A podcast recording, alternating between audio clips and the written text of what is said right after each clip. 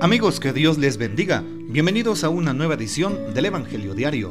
Estamos a viernes 21 de julio, en esta decimoquinta semana del tiempo ordinario. Y para hoy recordamos y celebramos en la liturgia de la iglesia a San Lorenzo de Brindis, presbítero y doctor de la iglesia. San Lorenzo fue monje capuchino de Verona, predicador incansable por varias naciones de Europa de carácter sencillo y humilde, cumplió fielmente todas las misiones encomendadas, como la defensa de la iglesia ante los turcos invasores, la reconciliación de príncipes enfrentados y el gobierno de su orden religiosa. La facilidad de Lorenzo para aprender idiomas y para grabarse en la memoria todo lo que leía dejó atónitos a sus superiores y compañeros. Así es, una intelectualidad que venía de Dios, sin duda alguna y que puso al servicio de la iglesia. Pidamos pues la poderosa intercesión de San Lorenzo de Brindis, presbítero y doctor de la iglesia. Para hoy tomamos el texto bíblico del Evangelio según San Mateo, capítulo 12, versículos del 1 al 8. Un sábado atravesaba Jesús por los sembrados. Los discípulos que iban con él tenían hambre y se pusieron a arrancar espigas y a comerse los granos. Cuando los fariseos los vieron, le dijeron a Jesús, tus discípulos están haciendo algo que no está permitido hacer en sábado. Él les contestó, ¿no han leído ustedes lo que hizo David una vez que sintieron hambre él y sus compañeros? ¿No recuerdan cómo entraron en la casa de Dios y comieron los panes sagrados, de los cuales ni él ni sus compañeros podían comer sino tan solo los sacerdotes? Tampoco han leído en la ley que los sacerdotes violan el sábado porque ofician en el templo y no por eso cometen pecado. Pues yo les digo que aquí hay alguien más grande que el templo. Si ustedes comprendieran el sentido de las palabras misericordia quiero y no sacrificios, no condenarían a quienes no tienen ninguna culpa. Por lo demás, el Hijo del Hombre también es dueño del sábado. Palabra del Señor, gloria a ti, Señor Jesús. Entremos, hermanos, a la reflexión de este día, precisamente recordando la primera lectura.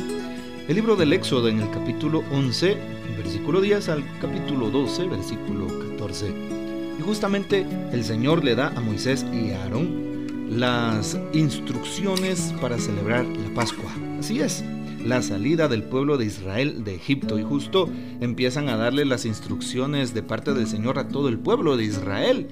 Sí, eh, durante este mes eh, será el primero de todos los meses, será el principal del año.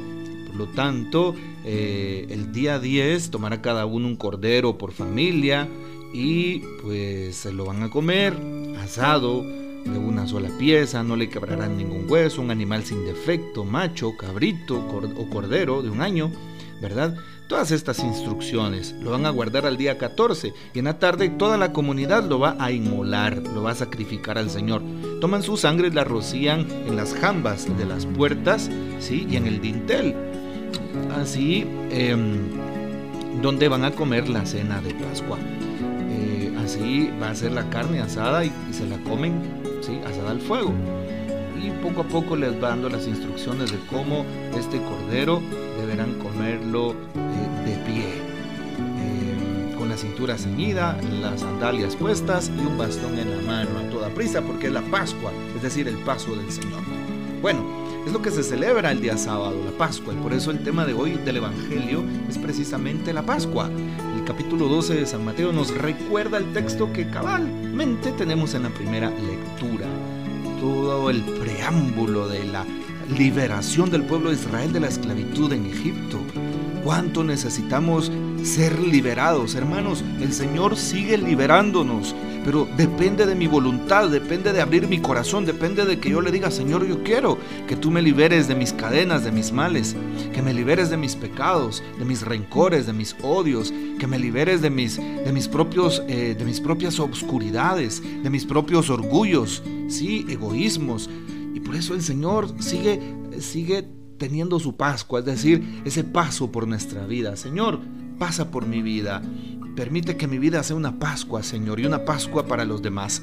Y por eso Hoy eh, Jesús tiene una disputa entre los, eh, sus discípulos, claro, con los fariseos, que le siguen por donde quiera que van. Y no le siguen los fariseos porque les agrade Jesús, o porque quieran escucharlo, o porque quieran cumplir el reino y anunciarlo, no, sino más bien quieren ponerlo a prueba, lo siguen para ver qué hace, lo siguen porque quieren hacerlo caer, lo siguen porque, porque Jesús está en contra de sus intereses mezquinos, así es, desestabiliza a, a aquellos en su manera de haber predicado. Y entonces pues lo siguen. Van pasando unos sembrados, es día sábado.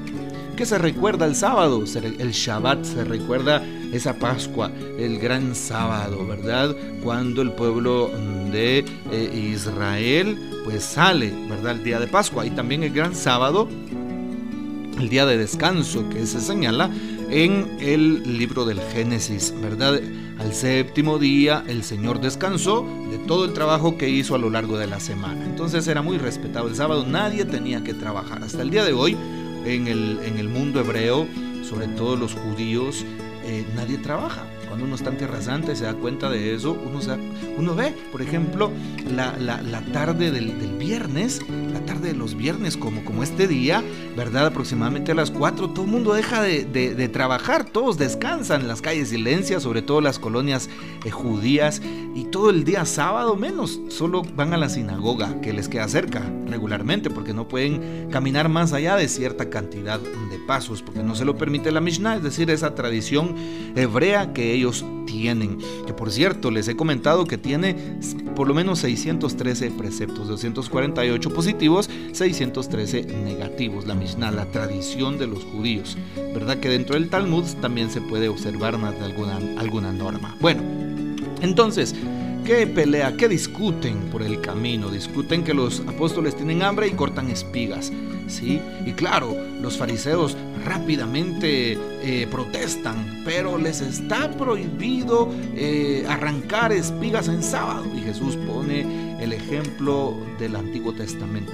¿Acaso no se han dado cuenta, no han leído, no son instruidos en la ley que dice que David, cuando sintió hambre con sus compañeros, entraron al templo de Dios y comieron los panes sagrados que solo eran reservados para los sacerdotes?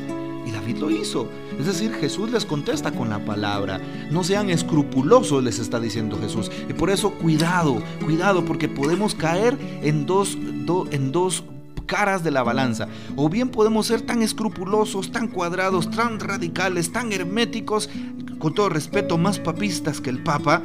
Podremos ser personas que, que, que, que, seamos de rúbrica, es decir, que observemos la ley al pie de la letra y no nos salgamos de ahí podemos dar otro pendulazo, podemos estar en el otro extremo. Personas muy liberales, personas que nada les importa, personas que no les interesa, personas que piensan que eh, salvarse es para flojos, ¿verdad? No, no podemos estar en ninguno de los dos extremos, tenemos que guardar un equilibrio y es lo que Jesús está diciendo. Y el equilibrio es la misericordia. ¿Por qué no tienen misericordia? Si comprendieran el sentido, termina diciendo Jesús, misericordia quiero y no sacrificios. Es decir, los, judíos estaban hablando de, la ley, de cumplir la ley por cumplirla, pero no se estaban fijando en la dignidad de la persona, no se estaban fijando que aquellos tenían una necesidad, los apóstoles, que tenían hambre, que primero debían de saciar el hambre, porque es una necesidad primaria en un ser humano. Hoy, pues muchas veces podemos fijarnos en otras cosas en el mundo invertir en tanto. Nos damos cuenta, los grandes países y poderosos países invierten tanto en armas para sus benditas guerras, para robar la paz, para generar más pobreza en los países, para enriquecerse con aquellos minerales de los países que atacan muchas veces o con sus riquezas. ¿Y qué hacen? Al invertir en esas armas, quitan presupuesto para ayudar a los desnutridos, para ayudar a los últimos de la sociedad, a los que no tienen y muchos mueren a diario.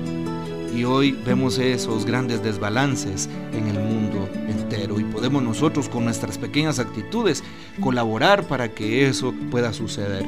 Por eso hoy Jesús dice, el sábado es para el hombre y no el hombre para el sábado.